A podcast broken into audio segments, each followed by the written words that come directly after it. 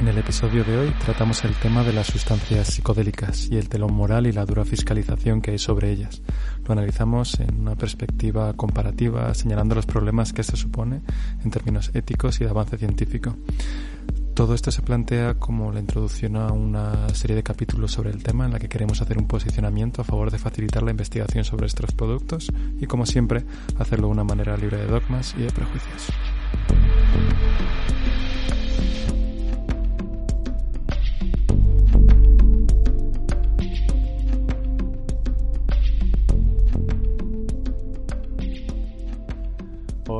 ¿Cómo estás? Hola Jaime, ¿cómo lo llevas? Pues muy bien, con muchas ganas de tratar el tema de hoy, que la verdad llevábamos un, tiempo comentándolo y yo creo que a los dos nos apetecía bastante. Sí, es un tema bastante esperado, pero que también nos hemos preparado con especial cuidado por, la parte de la polémica.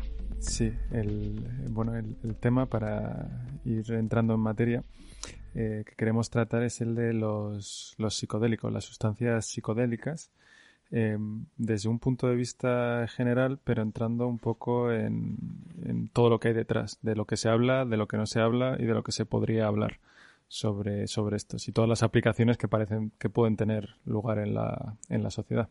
Hmm. Y además es un tema que te va a venir bastante bien a ti porque no sé si nos puedes comentar un poco sobre tu sobre tu pasado académico o cuál es tu especialidad y, o qué estudiaste en la universidad y qué has hecho. Eh, bueno, yo soy eh, farmacéutico de, estudios y, bueno, hay cosas de, aquí que también habíamos hablado nosotros antes que igual era más fácil que, las explicase yo por el componente farmacológico que, hay detrás de, todo esto. Y, que es algo que si bien no se ve en, el día a día, pues al final, bueno, responde a las mismas dinámicas que, el resto de, sustancias que ingerimos para alterar diferentes estados en los que nos encontramos, ya sean de eh, morbilidad, de porque estemos enfermos, o bien por alterar estados de la conciencia. Em, si queréis, para que nos vayamos poniendo un poco todo sobre la misma página y para que sepamos todo de, lo, que, de lo que vamos a hablar cuando hablamos de, estas sustancias eh, psicodélicas, yo creo que para mm, centrar un poco y estrechar el, el, margen de, de, todo lo que vamos a estar comentando, eh, os podéis traer a la cabeza em, sustancias que algunos podéis estar y algunas más o menos familiarizados, como el, el, LSD, como la, la, mescalina de Peyote o San Pedro, eh, la psilocibina, que es el compuesto eh, activo en las, en las setas mágicas, en los champiñones mágicos también se llaman, y, trufas. Y, y bueno, eh, sustancias como que, un poco menos clásicas como el MDMA, eso es. luego ya hay una serie de sustancias que han sido sintetizadas en años posteriores que no son tan clásicas que, bueno, igual caerían un poco fuera del, del ámbito de lo que vamos a hablar o, hacemos menos referencias a, ellas para, para, empezar. Esto del, del, sustancia psicodélica, si bien es algo que ha tenido muchos nombres, eh, el que se utiliza y es más conocido para todo el mundo, que es, que es este, eh, es un, bueno, una palabra que se fundó para esto, que, que viene a decir, es un, juntar eh, lo que en griego significaría manifestar la psique, manifestar eh, el alma. Y, se considera que es una, que es quizás una de las clases de agentes psicofarmacológicos, fármacos que actúan en el sistema nervioso central más antigua de todas las que ha conocido el, el hombre. Esto hay, bueno, referencias de estudios antropológicos que se van hasta la antigua Grecia, hasta los pueblos em, aztecas y en las que hay diferentes em, evidencias de cómo se cómo se usaban em, estas sustancias en, muchísimas regiones. Esto va tan atrás como el, eh, el arte rupestre que se han encontrado en algunas cuevas por ejemplo, en zonas de Tanzania o Australia, en las que ya se veía que estas pintadas, en las que, bueno, típicamente, ¿no? Los pisones y, las em, situaciones a las que, las que, las que representaban en el arte, en estos sitios lo que se ve es, gente con cabeza de hongo eh, y se han visto em, restos de, este tipo de, de sustancias psicoactivas en las zonas, de que ya evidencias de que ya utilizaban estos productos por, por aquel entonces. Em, la historia de los psicodélicos acompaña a la de la humanidad durante muchos años con más o menos em, momentos de, apogeo. Y, hay un momento en el que todo esto pues se empieza a, olvidar, todo lo, toda la evidencia acumulada. Para que nos hagamos una idea, entre los años 50 y mediados de la década de, los 60 eh, se publicaron alrededor de mil artículos clínicos que eran un total de 40.000 pacientes, así como bastantes libros y unas cuantas conferencias internacionales sobre drogas psicodélicas, sobre sustancias eh, psicodélicas y su aplicación de forma experimental en la psiquiatría. Eh, esto hay que entenderlo em, como algo que no era únicamente de la contracultura, porque es muchas veces la idea que tenemos con estas sustancias más asociadas a movimientos hippies o New Age.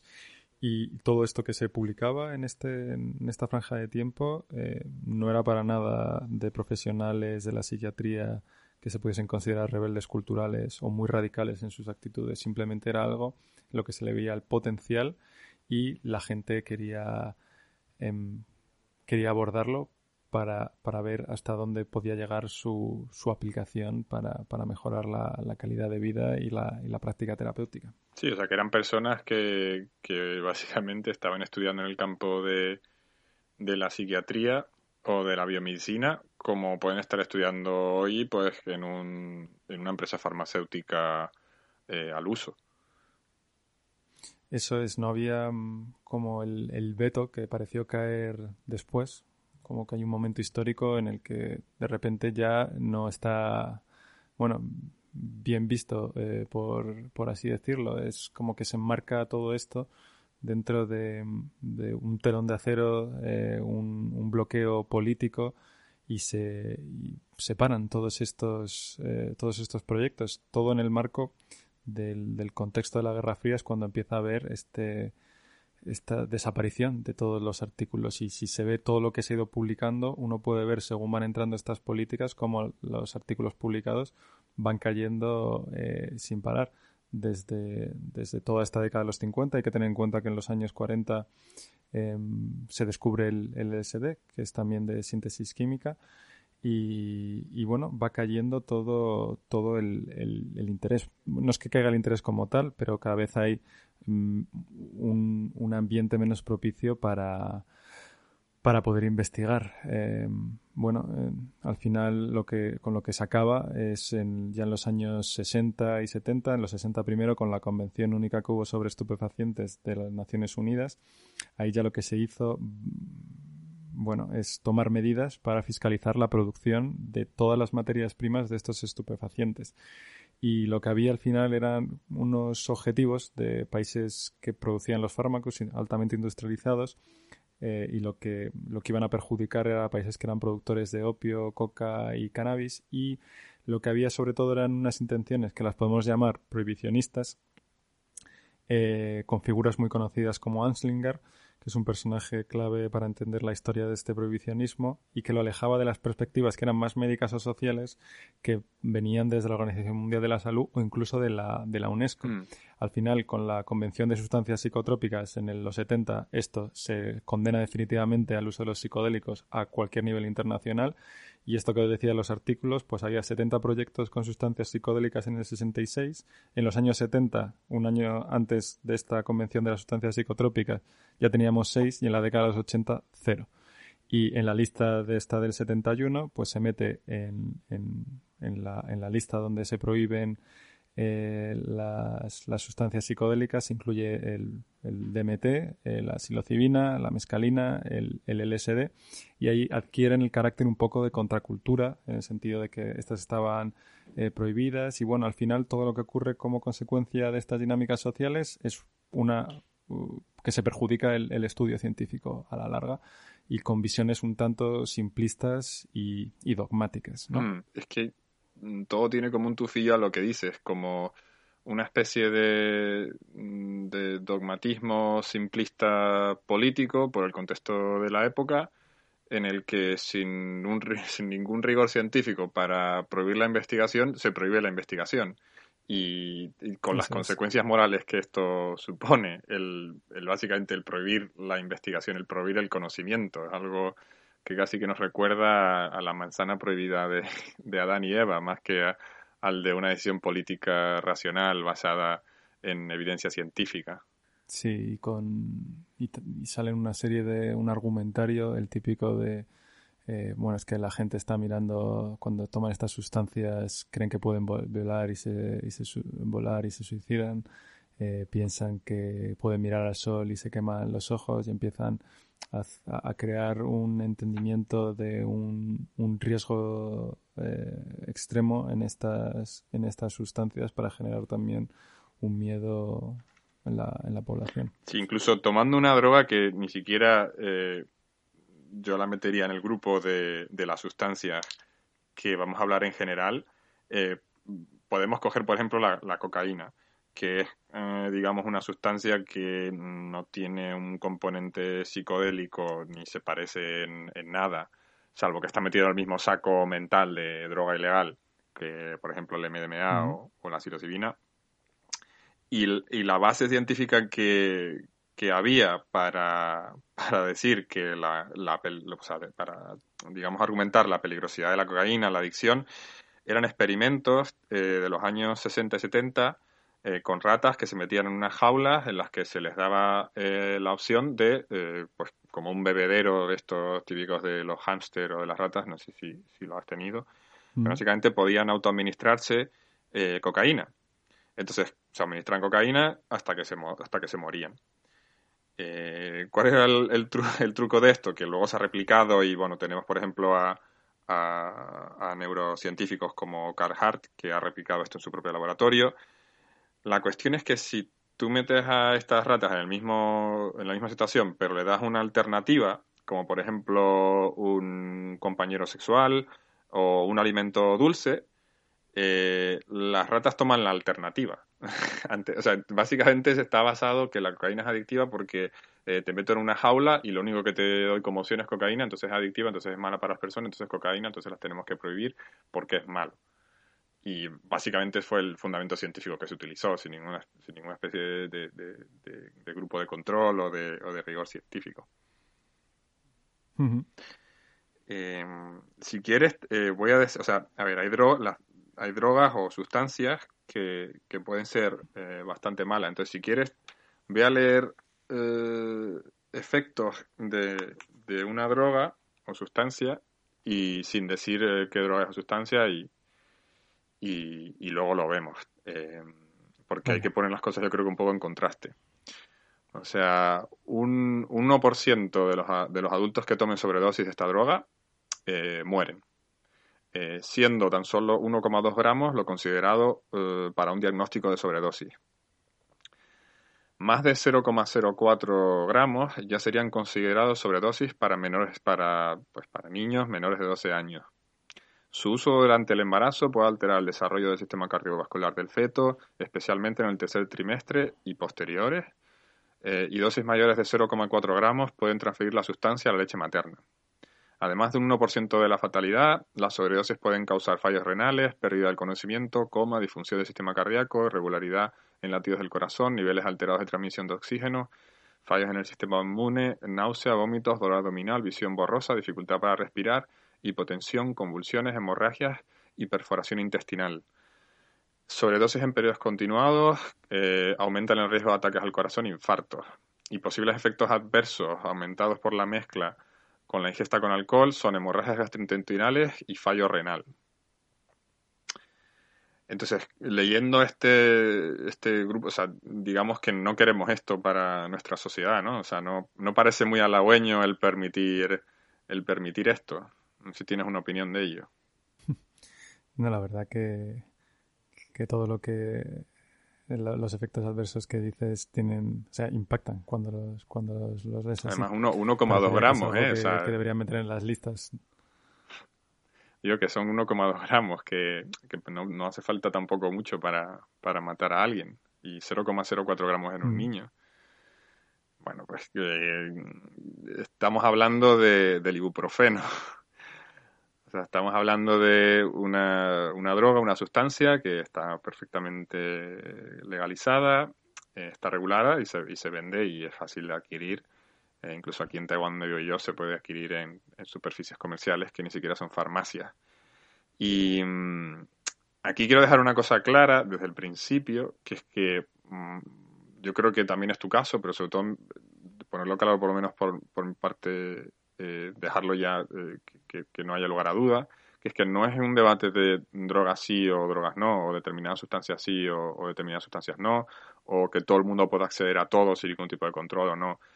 Eh, es una esto lo que estamos haciendo aquí o lo que yo entiendo que por lo menos por mi parte el argumento es que se debe permitir la investigación y que todas las drogas son sustancias, son componentes moleculares que se encuentran en esta Tierra y tienen eh, efectos adversos y efectos positivos.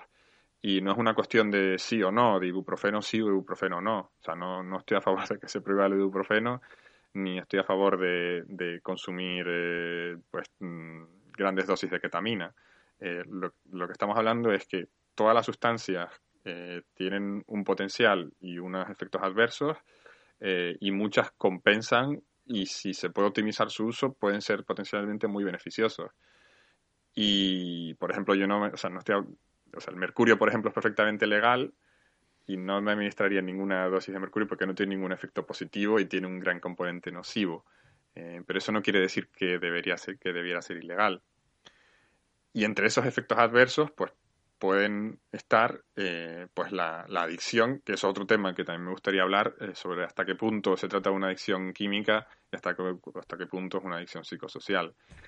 Y si el ibuprofeno aparece como un ejemplo un poco que se ha cogido con, con alguna con alguna maldad, o sea, los, enlaces de las fuentes de lo que estamos usando eh, los vamos a poner en la descripción del, del episodio pues bueno, animo a las personas a, que vean los componentes adversos del, del Valium, del diazepam, o de, otras sustancias o drogas eh, totalmente legales y de fácil acceso como son el tabaco y el alcohol, eh, incluido el componente adictivo y, el componente tóxico. Entonces ese es un poco el, punto del que quería partir, eh, de, estar a favor de, digamos, de tener un, un punto de vista racional y lógico y científico sobre las sustancias, no un punto de vista eh, dogmático, sesgado y basado en estereotipos sin tener mucha idea de, cuál es cuál es la potencial y, los efectos adversos de, estos componentes. Eso es, al final hay que entender eh, que existe un, un dogma anti, ah, diría antidrogas, pero es anti algunos tipos de drogas, mm. porque como tú dices, hay algunas que están completamente aceptadas. El, tabaco y el alcohol son los eh, la, quinta esencia de, de, esto y otras, sin embargo, que tienen mucho más potencial del que tiene el alcohol en la sociedad. Eh, no, no, no, es que es que no se pueden investigar sobre ellas. No, no estamos hablando, como tú decías, ni por supuesto eh, eh, promoviendo que esto deba ser eh, consumido de forma recreativa o no. No es, no, es ese, no es ese el debate, como todas las cosas tienen riesgos y cosas que necesitan entornos controlados y hay cosas que en función del perfil de algunas personas ni siquiera pueden ser consumidas sin poner en riesgo sus vidas. Es un tema de entender que este dogma existe y cómo juega eh, su papel en la sociedad, haciendo que estos discursos em, apenas estén ni entre las fuerzas más progresistas que podemos encontrar en, la sociedad. Sí, y si quieres podemos comentar algunos de, los componentes de estos dogmas. Mm, yo creo que uno muy importante es, el, lo primero es el sesgo del lenguaje, que es utilizar, digamos, propaganda en un sentido o en otro versus una información contrastada y sesgada. Y esto se puede hacer, eh, se puede ver, por ejemplo, entre si yo digo no es lo mismo decir un 1% de, de, la, de, de, las muertes que un 99% de casos eh, no fatales. O sea, no es lo mismo decir un 1% de fatalidad que un 99% de, de seguridad farmacológica. Entonces, cómo se utiliza el lenguaje influye mucho, también la cantidad de lenguaje que se utiliza en una u otra dirección. Eh, y, por ejemplo, podemos tener casos de lo típico que te puede decir una persona y, ya, pero la gente esquizofrénica eh, es malo el cannabis. Claro, si, si es que no, no es que sea no es que sea bueno o malo, es que si eres esquizofrénico y hay investigación eh, que dice que, las personas que tienen esquizofrénica no deberían consumir cannabis, es que no deberían consumir cannabis. Lo mismo que tampoco deberían eh, consumir un litro de alcohol en, menos de dos horas y tienen la posibilidad de hacerlo yendo a cualquier superficie comercial.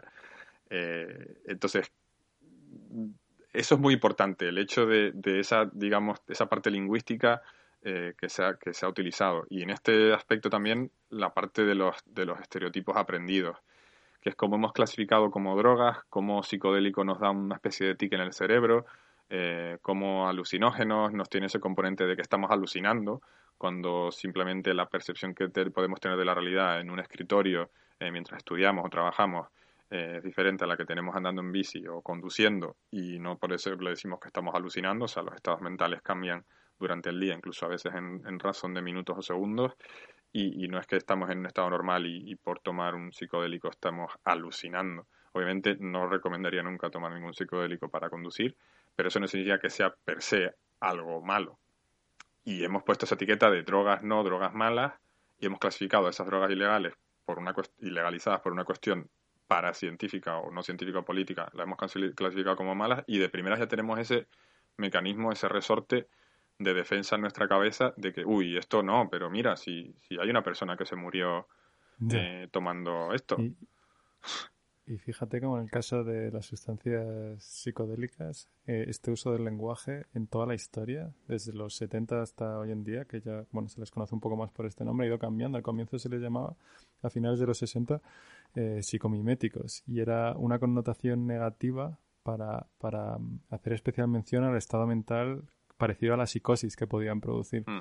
Luego el, alucinógenos también es un, es un eh, se utiliza como peyorativo para eh, sugerir que principalmente lo que producen son alucinaciones, obviando el, el, resto de, acciones que, pueden, producir y que esto luego ha sido evaluado años después en qué categorías podíamos incluir las experiencias vividas aquí, pero bueno, mucho más allá de estos pequeños encuadres en los que se les quería dejar para generar estos prejuicios eh, derivados del lenguaje tan, tan fácilmente accesibles y, y, bueno, cambiando la opinión pública por completo. Sí, en cambio a los opiáceos eh, se les conoce como por el componente eh, molecular químico del que parten.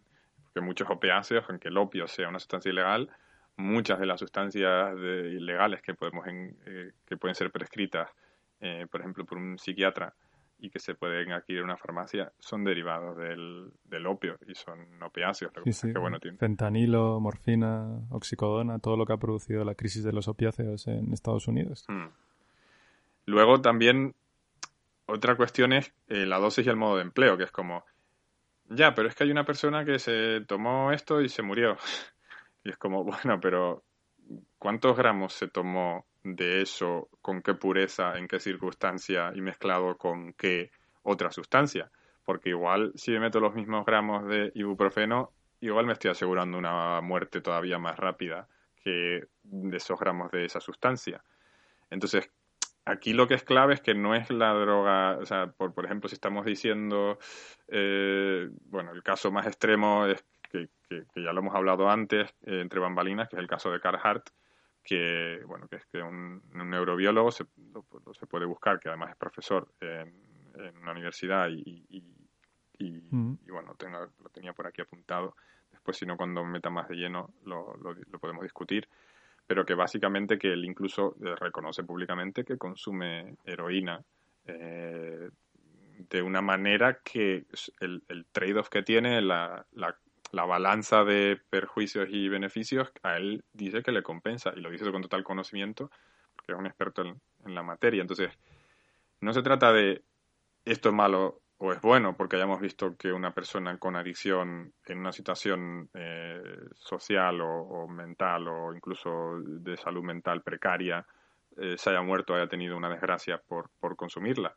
Es que todo depende de la dosis y del modo de empleo, de la, como decía, de la interacción con otras eh, sustancias, en muchos casos el alcohol, y de las condiciones del propio sujeto. Y aquí podemos meternos a, pues eso, a, partes de su, de su ADN o determinados componentes eh, del ADN que pueden eh, lanzar, por ejemplo, el de la esquizofrenia, que pueden ser bastante contraindicados eh, para el uso de determinadas sustancias y de eso es lo que intentamos, que se, que se, que se pueda investigar ese tipo de cosas para saber qué personas, en qué circunstancias y en qué dosis pueden maximizar el potencial.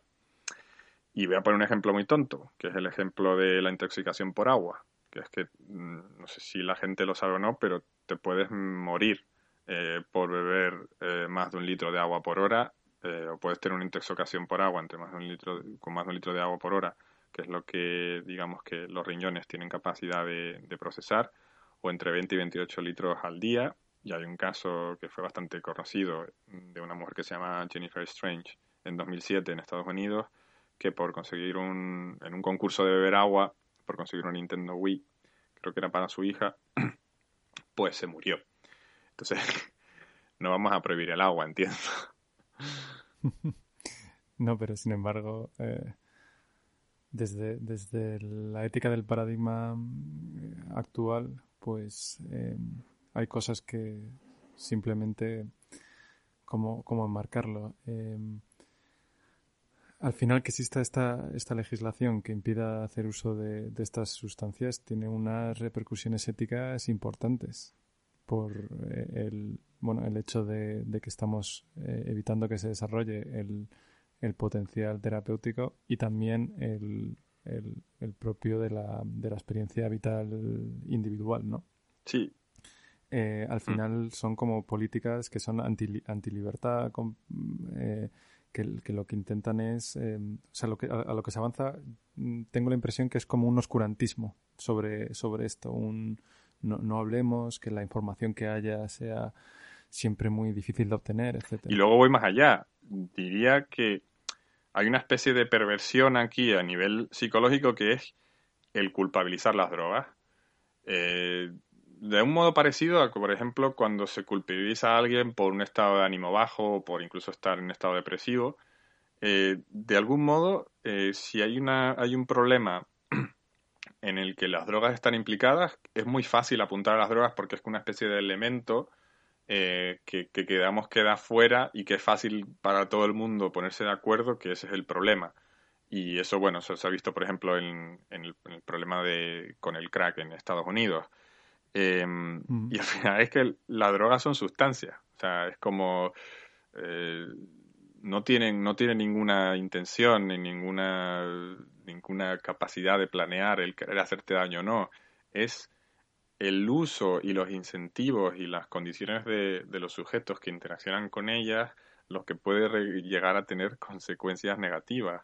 Y lo que estamos hablando aquí al querer eh, romper una lanza en favor de que se pueda legalizar la investigación de este tipo de sustancias es precisamente darle la vuelta a eso, es evitar este tipo de, circunstancias en el que las personas eh, caen en un uso abusivo de sustancias por un, que pueden ser por varias razones, pero también en gran parte por un desconocimiento eh, de la dosis y por otro también por una alternativa que a lo mejor no existe en, en el mundo en el mundo farmacológico actual. Eso es. Y, bueno, al final es si eh, lo que hay que aprender es cuál es el, el potencial de, todo esto y lo que decías tú, cuáles son las cantidades, cuál es el método, para qué sirve, para qué no, quiénes eh, deberían, quiénes no podrían, etcétera. Y eso la única manera de conseguirlo también es eh, aumentando la, la, la, información al respecto y difuminando la, evidencia, eh, difundiendo, perdón, la evidencia que existe sobre, sobre su potencial terapéutico. Hmm.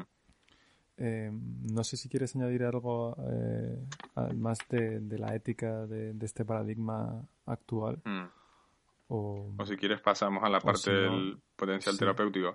Sí, sí es verdad que eh, también hay otro problema que yo creo que en esto, esto forma parte del paradigma, que es una lacra cultural de, de esto de colocarte, como una especie de como si estás en un estado mental eh, de placer y de bienestar por causa de una sustancia que esto es, totalmente estúpido porque al final eh, cualquier el agua o los alimentos o la, glucosa, la cafeína, todo altera nuestra, nuestro estado mental de algún modo u otro, o la carencia de los mismos, que al final lo mismo, pero en negativo.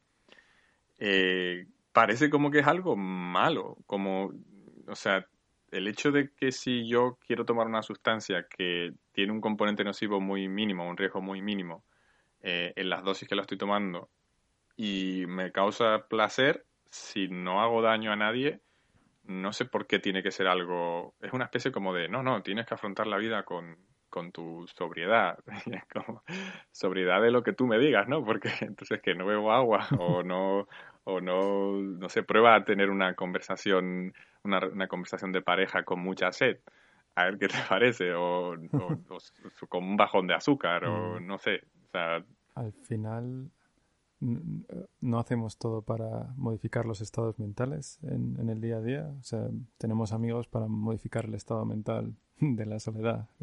nos metemos en relaciones que tienen más o menos significados por, por lo mismo. Eh, lo mismo por lo que hacemos deporte o eh, al final todo es modificar los estados mentales. Todo lo que importa ocurre a, ese nivel de, la subjetividad. Sin embargo aquí existe lo que tú dices de, eso el, telón de acero moral. Mm. aquí esto se supone que no puedes. Cuando no sé qué hay más eh, em, más significativo de la libertad individual que, explorar los, los límites de tu propia conciencia. Sí, o sea que están estos dos aspectos, ya tenemos el aspecto mental y el aspecto saludable y, y el aspecto clave de, permitir la investigación y se pueden poner más, o sea, bueno, la parte de la hipocresía de sobre de este tipo de drogas versus eh, tabaco y alcohol, yo creo que ya habla por sí misma, o sea, no creo que sea muy defendible pero no sé, se pueden poner otros ejemplos bastante ridículos, como por ejemplo que eh, en un principio los primeros estudios cardiovasculares eh, se relacionaron las grasas con, con, los, con los problemas, con las enfermedades cardiovasculares eh, y los infartos. Y si dices, bueno, pues entonces prohibimos las grasas, ¿no? Porque son malas y de hecho son de cierto modo bastante adictivas.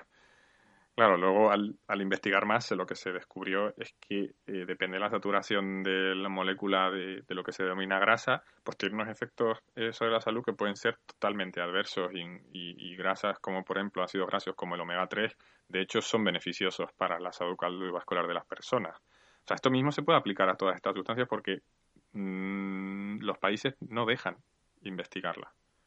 Y ese, y ese es, el, ese es uno de los grandes puntos de, este apartado que quería, que quería destacar. Em, para, para, contextualizar un poco más de, de, lo que, de lo que hablamos, porque puede haber gente que, que no nos haga una idea bien de, de cómo, cómo, operan estas, estas sustancias, al final es un, grupo bastante em, eh, heterogéneo, pero que sí que parece que actúan a través de un receptor en concreto en nuestro organismo, que es bueno, el receptor de serotonina 2A.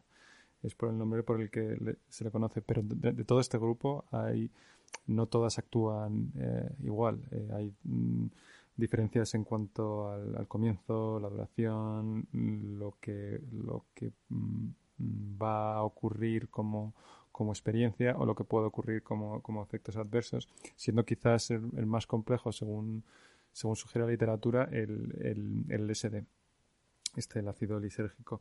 Eh, y de lo que de lo que sí que se sabe eh, con toda la, evidencia que hay y, bueno es que de todos los estudios que ha habido que, bueno se pueden hacer de una manera eh, rigurosa y, y en un, en un ambiente em, científico óptimo es que aún falta aún falta mucho por hacer sobre todo en el sentido de que hay que hacer eh, muchos ensayos de, doble ciego, que es lo, que falta, que es bueno una de las de los mm, mm, formatos de investigación, por así llamarlos, más, más rigurosos por, por el método científico que, utilizan. Pero ya con la, con la evidencia que empezamos a tener de, cómo, cómo esto afecta al corto, al medio, a largo plazo, eh, podemos ver el potencial de la sustancia en sí mismo y también parte de, su aplicación terapéutica, a pesar de que los ensayos son, son pocos y, son preliminares y hace falta eso, desarrollarlos hacia, hacia metodologías más optimizadas para tener cada vez una evidencia eh, más sólida, en línea con lo que venimos diciendo de que hace falta que esto mm, eh, que se abra a, más instituciones de estudio, que no pueden ser al final los cuatro centros de, Estados Unidos que investigan en esto y, con pocos pocos recursos, porque el potencial eh, el potencial es mucho para, para estas sustancias. no sé si nos va a dar tiempo para meternos de, lleno a hablar un poco de, estos potenciales terapéuticos y experienciales para no para no alargarnos demasiado, o ya lo podemos dejar para... Sí, o sea, a mí me gustaría, me gustaría en, en, una próxima edición tocar el tema de estos potenciales con, con datos concretos y el tema de y dar algunos datos de la parte de la seguridad eh, de estos fármacos o bueno o compuestos fármacos ilegales digamos eh, para ponerlo un poco en, en relación con esto que comentábamos del ibuprofeno, eh, cuánta dosis puede ser peligrosa de una determinada sustancia, porque yo creo que la mayoría de los oyentes tendrán una idea muy concreta y muy negativa de, estos datos y yo creo que es bueno ponerlos en contraste con lo que hay. O sea, no es que estas drogas sean totalmente seguras porque no hay ninguna droga ni ningún compuesto totalmente seguro. Eh, pero sí estaría bien tener una noción o un punto de referencia. Sí, Em, también el eh, explorar un poco em, qué es lo que ocurre en, nuestra cabeza mm. Y, por, y, de ahí de dónde se deriva este, este potencial terapéutico que siempre ayuda a comprender y a, a, restar, a quitar un poco esta, esta neblina eh, de, misticismo que hay alrededor y, ver qué, nos puede decir la ciencia sobre, sobre un tema que, es complejo y que, como hemos visto, está, rodeado de, de fuerzas que impiden que se le pueda abordar de una manera eh, seria, eh, lógica, científica y no dogmática. Mm. Perfecto, pues si quieres lo dejamos aquí, Jaime. Pues muchas gracias. Gracias, Jaime. Nos vemos en el próximo episodio.